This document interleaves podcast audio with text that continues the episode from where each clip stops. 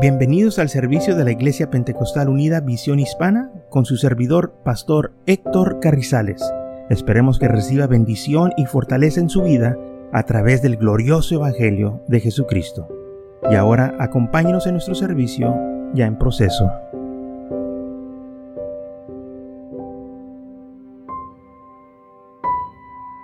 Entonces en esta mañana vamos a seguir hablando de lo que sucedió en la última cena, dice la Biblia, después del bocado, Satanás entró en él, hablando de Judas.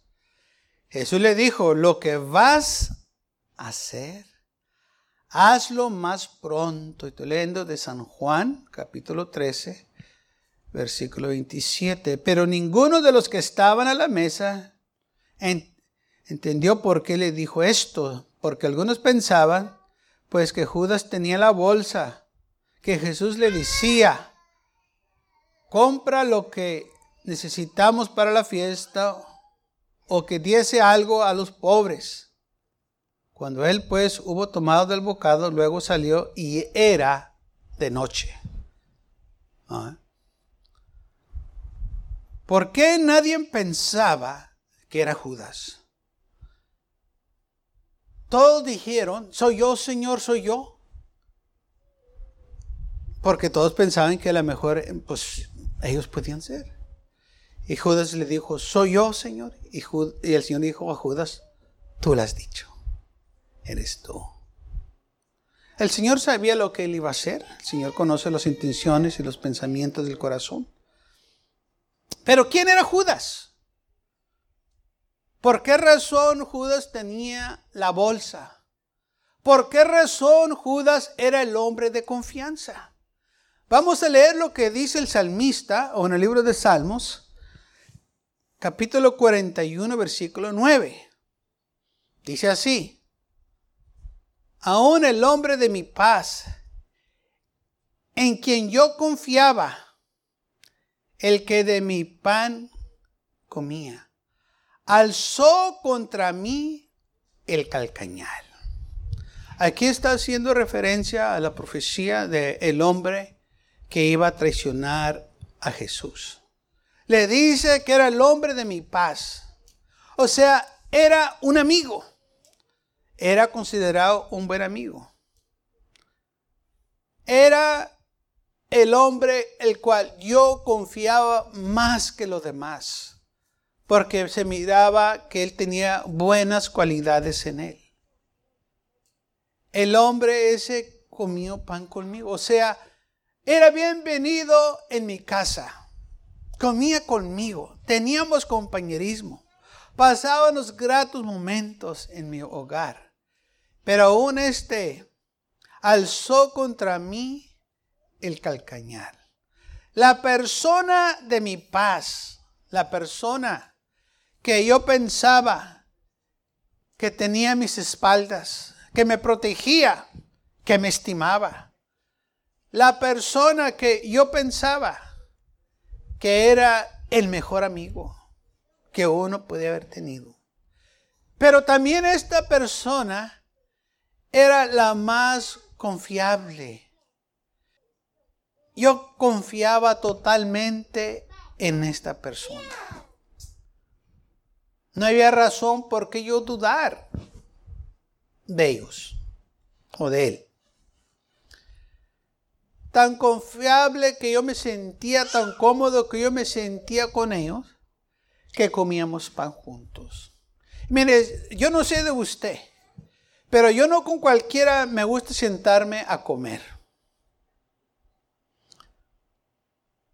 Muchas veces en México hay lugares donde eh, hay restaurantes donde todos se sientan juntos en la misma mesa.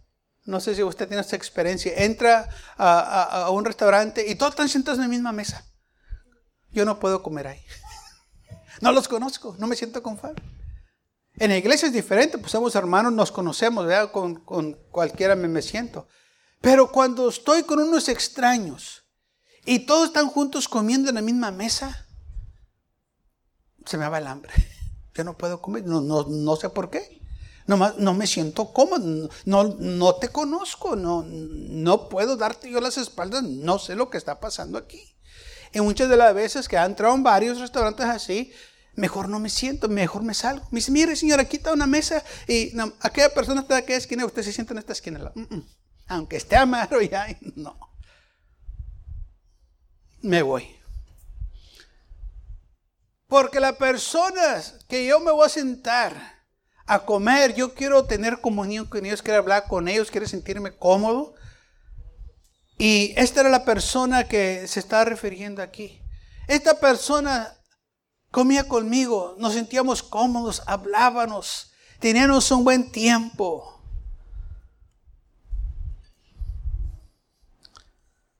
Pero también esta persona dice aquí, alzó contra mí su calcañal.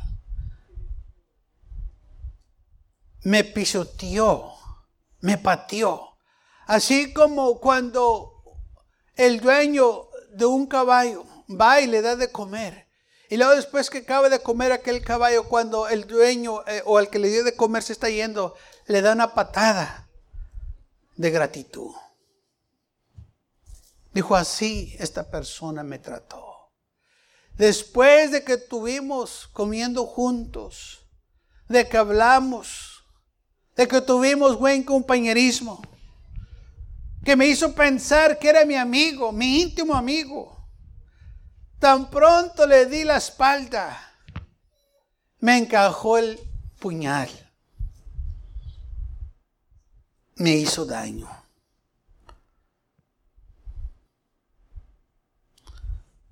Esto estaba profetizado y eh, lo, que dice aquí en Salmos 49 fue exactamente lo que Judas hizo.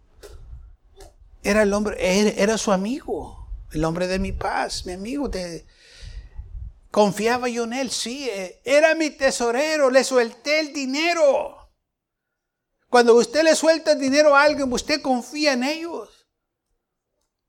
Porque yo estoy seguro que usted no le suelta el dinero a cualquier persona que suyo que se lo guarde porque sabe que no va a regresar. Sabe que aquella persona lo va a malgastar, lo va a usar, o quizás jamás va a ver a aquella persona.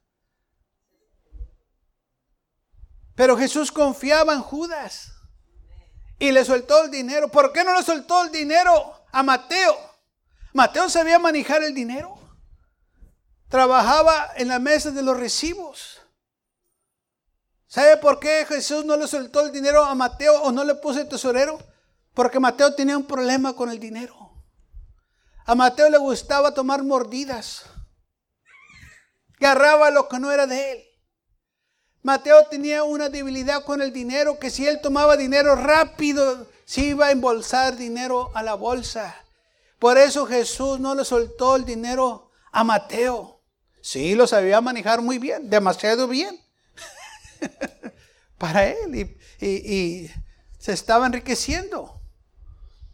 Entonces Jesús para proteger a Mateo no le soltó el dinero. Dijo, no Mateo, yo sé que tú puedes con el dinero, sabes contar muy bien, sabes manejarlo muy bien, demasiado bien, que no te lo voy a soltar. Porque yo sé lo que eres capaz de hacer. Yo necesito una persona que pueda yo confiar en ese dinero, que me lo cuide. Se lo podía haber soltado a Pedro. ¿Por qué no se lo soltó a Pedro? Pedro era una persona este, eh, impaciente, quiere todo rápido y Pedro lo, hubiera gastado. No, señor, necesitamos esto, vamos a comprar esto. Así como a muchos le suelta el dinero y luego, luego quieren comprar todo. Se quieren ir de compras. Por eso el Señor no le dejó el dinero a Pedro. Porque Pedro lo hubiera gastado en, en lo que eras. Ah, pero había otro. Judas. Un hombre que cuidaba muy bien el dinero. Un hombre que tenía buena capacidad para el dinero. Un hombre de confianza, de palabra. Por eso cuando Judas fue con los, este, eh, judíos para entregar a Jesús, le creyeron que le iba a entregar porque él era de palabra. Eh, ellos no le dijeron, ¿y cómo sabemos que nos, nos, estás engañando? ¿Cómo sabemos que no nos vas a transar? No, cuando él fue a tratar con ellos, él sabía que este hombre Es de palabra. Si te está diciendo algo es que lo va a hacer. Y lo hizo. ¿Mm? ¿Quién era Judas? Bueno, sabemos ya que era un hombre de paz, amigo de Jesús, un hombre de confianza, un hombre que era amigo íntimo, que era bienvenido a la mesa y comer pan y estar ahí con este su amigo. Salmo 55, versículo 12 al 14. Dice así, porque no me afrentó un enemigo, lo cual hubiera soportado. Ni se lanzó contra mí el que me aborrecía, porque me hubiera ocultado de él. Sino tú, hombre, al parecer íntimo mío, o sea, amigo mío, mi guía, mi familiar, que juntos comunicábamos dulcemente los secretos y andábamos en amistad en la casa de Dios. Fíjese, déjeme explicarle lo que Judas era de nuevo porque no me afrentó un enemigo. ¿Quién era? El que afrentó a Jesús. No era un enemigo. ¿Quién lo traicionó? No era un enemigo. Era su amigo. Era el hombre de mi paz. Dice, si me fuera enfrentado o entregado un enemigo, pues lo hubiera soportado. Pero tú, tú eres mi amigo. Yo acepto que mis enemigos me hagan daño, son mis enemigos. Quizás usted también hasta cierto punto acepta que su enemigo le va a hacer daño. Pero cuando un amigo le hace daño, ¿verdad que todo cambia? Porque no lo estaba esperando. O a lo menos no de esta persona. Es de su amigo, su íntimo amigo. Le destruye el corazón aguanta lo que le hizo su enemigo porque es su enemigo. Sabe que aquella persona este, no se lleva con usted y está dispuesto a aceptar lo que aquella persona siente contra usted y puede vivir con eso, que ellos estén allá yo acá, que nomás que no me molesten. Oh, pero cuando se lo hace un amigo, una persona íntima, es diferente. Dice, porque si un amigo anda ah, conmigo, pues no tengo yo por qué esconderme ni por qué estar al tanto de ellos protegiéndome. Cuando es un enemigo, pues lo puedo soportar. Si yo sé que está ahí, le saco la vuelta o, que no me vea o X. Y, me aparto de él. Me retiro de él. Ni se lanzó contra mí el que me aborrece. Aquella persona que me aborrece, que no fue la que se lanzó contra mí, no fue la que vino contra mí para hacerme daño, no, no, no fue aquella persona que tenía ya en su corazón odio contra mí, sino se lanzó contra mí el que yo confiaba. ¿Cómo nos podemos proteger de una traición así, hermanos? La persona que tú confías te traiciona. Por eso mucha gente dice, oh, yo no esperaba eso. Claro que no espera. Porque no se espera eso de los amigos. No se espera eh, de eso de la gente que nosotros confiamos. Podemos esperarlo de los que nos aborrecen. Podemos esperarlo de aquellos que tienen malas intenciones contra nosotros. Y lo aguantamos. Sí, quizás nos duele, pero no aguantamos porque sabemos que así es el mundo y, estamos en el mundo y va a haber luchas y pruebas y, gente nos va a aborrecer. Si aborrecieron al Señor, a nosotros también aceptamos eso. Oh, pero aquellos que confiamos en ellos. Aquellos que pensábamos que tenían nuestras espaldas. Porque dice, me hubiese ocultado, me fuera escondido yo si supiera que andaba detrás de mí. Pero ¿cómo me puedo ocultar de aquel de mi amigo que come pan conmigo?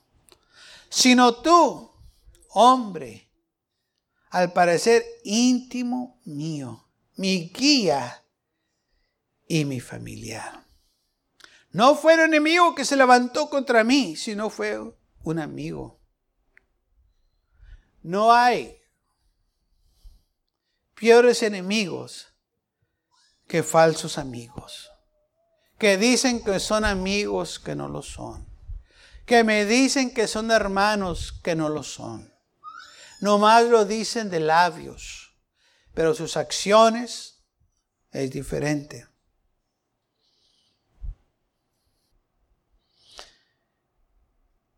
Mi pregunta fue esta, como le dije que Judas era un hombre de palabra, por eso le, creyeron, por eso Jesús también lo, tomó como tesorero. Porque dice la Biblia que Judas fue al sumo sacerdote. Y mi pregunta es esta. Sabemos nomás que acordaron en 30 monedas de plata. Pero ¿qué fue lo que les dijo él para que le creyeran? Que si le iba a traicionar. La Biblia no lo menciona.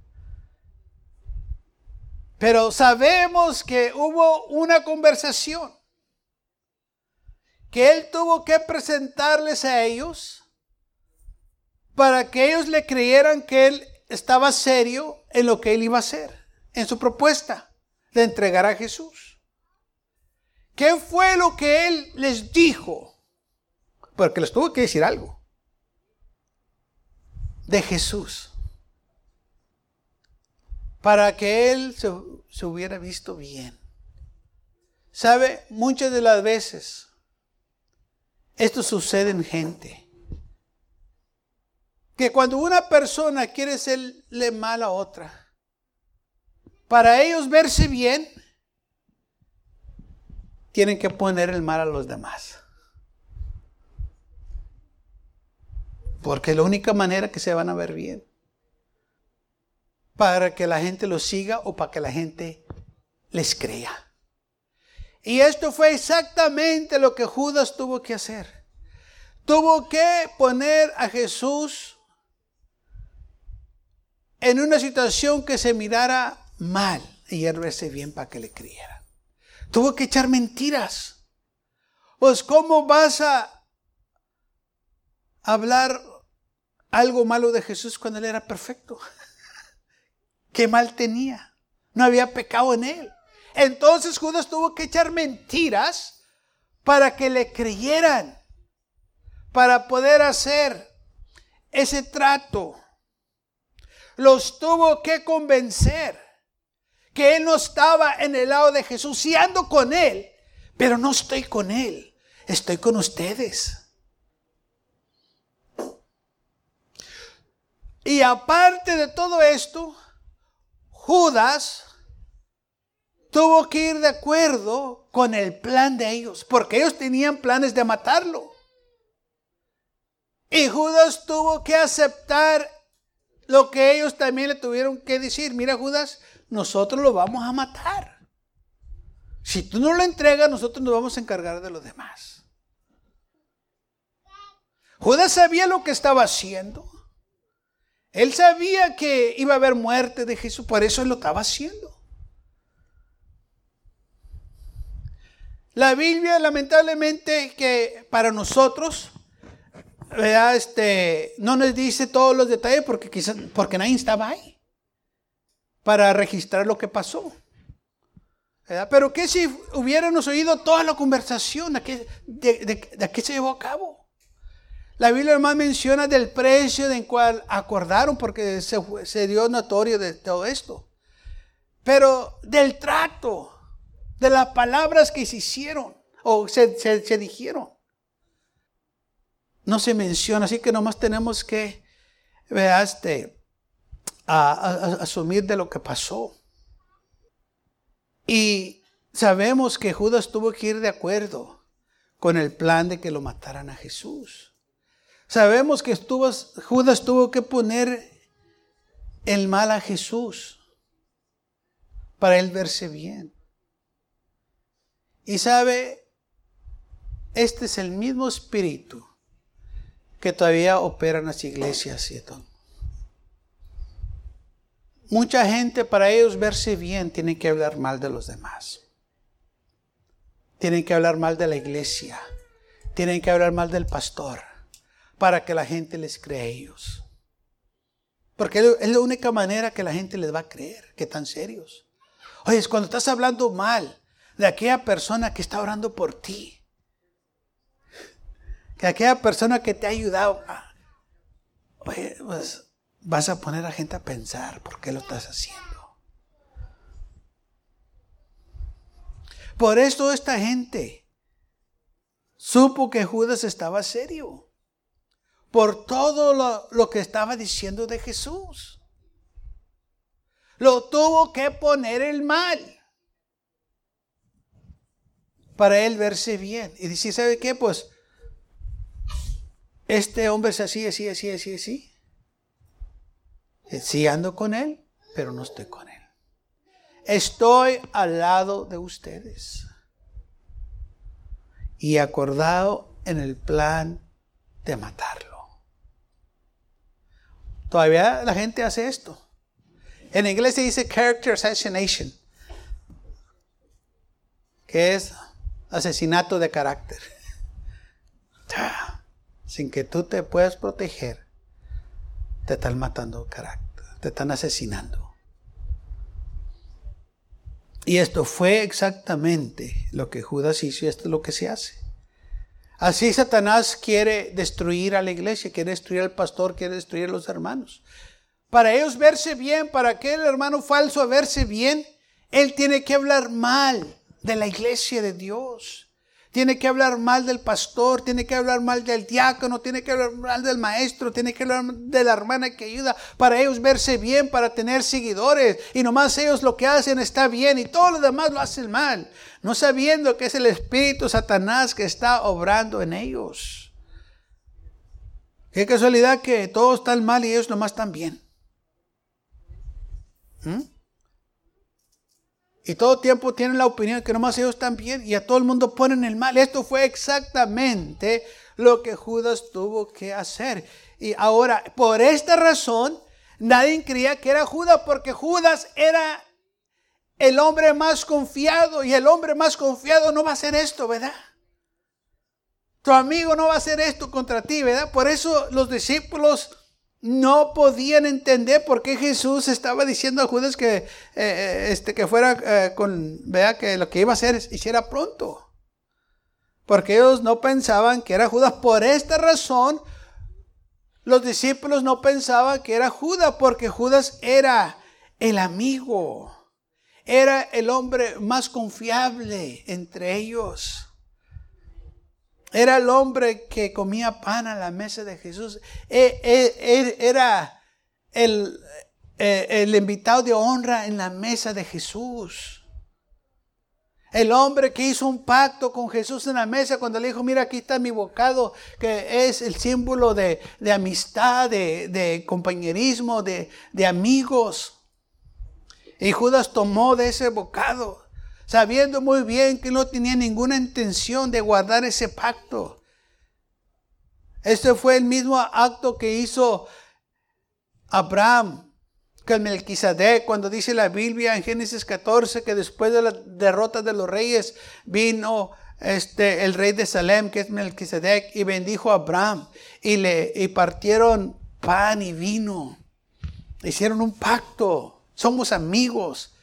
Melquisedec bendijo a Abraham, pero Judas traicionó a Jesús. ¿Vio la diferencia?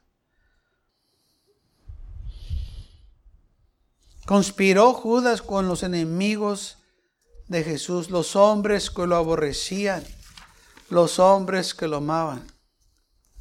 Aquella persona, fíjese, Dice, la persona que, mi guía.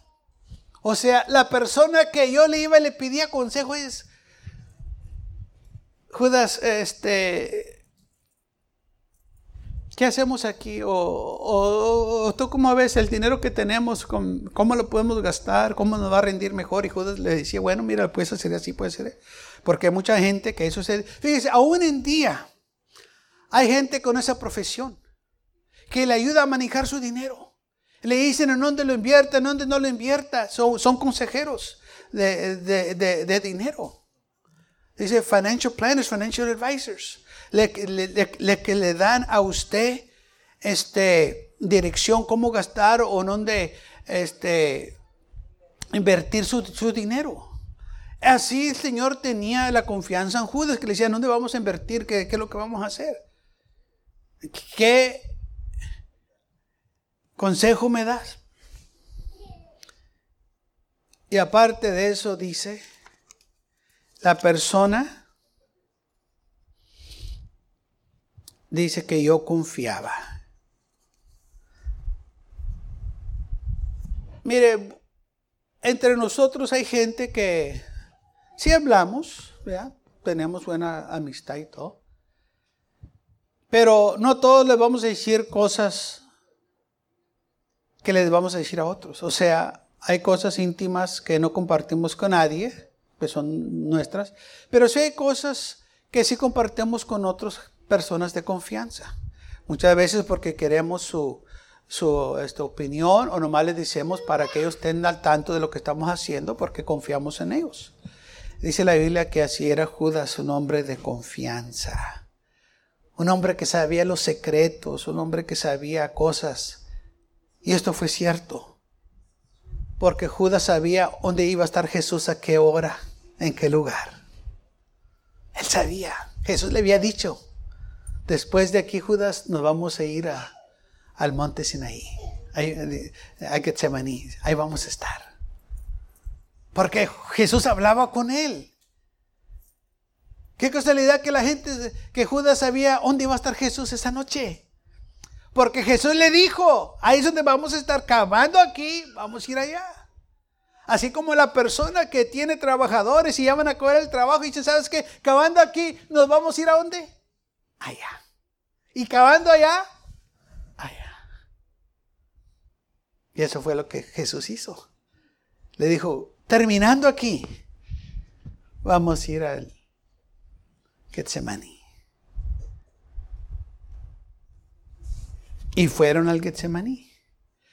No hubo problemas encontrando a Jesús, porque Judas sabía los secretos. ¿Mm? Sabía dónde iba Jesús. Y llegó con los sumos sacerdotes y lo detuvieron. Y dice la palabra del Señor que les dio una señal. ¿Y qué era esa señal? El quien yo bese, ese es. De todas las señales que podía haber agarrado, ¿por qué un beso? ¿Por qué un beso? Porque un beso es señal de amor, de aflicción, de cariño, de amistad. Judas, si tú no tenías eso con Jesús, ¿por qué un beso? ¿Sabe que Judas todo lo que hizo engañó a todo el mundo, hasta él mismo, menos a Jesús, claro?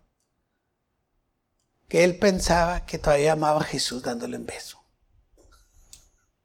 Y así muchos andan en el mundo y piensan que todavía son salvos. No son salvos. Ya dejate las cosas del Señor. Pero todavía piensan que aman al Señor. Y te dicen, ¿todavía crees en Diosito? No, no crees en Diosito, porque si creías en Diosito, ¿no estuvieras allá? Estuvieras acá.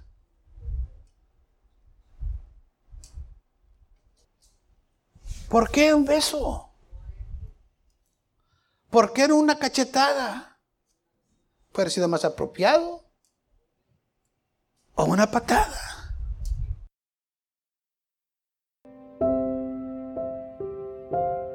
Gracias por acompañarnos y lo esperamos en el próximo servicio. Para más información, visítenos en nuestra página web macallen.church.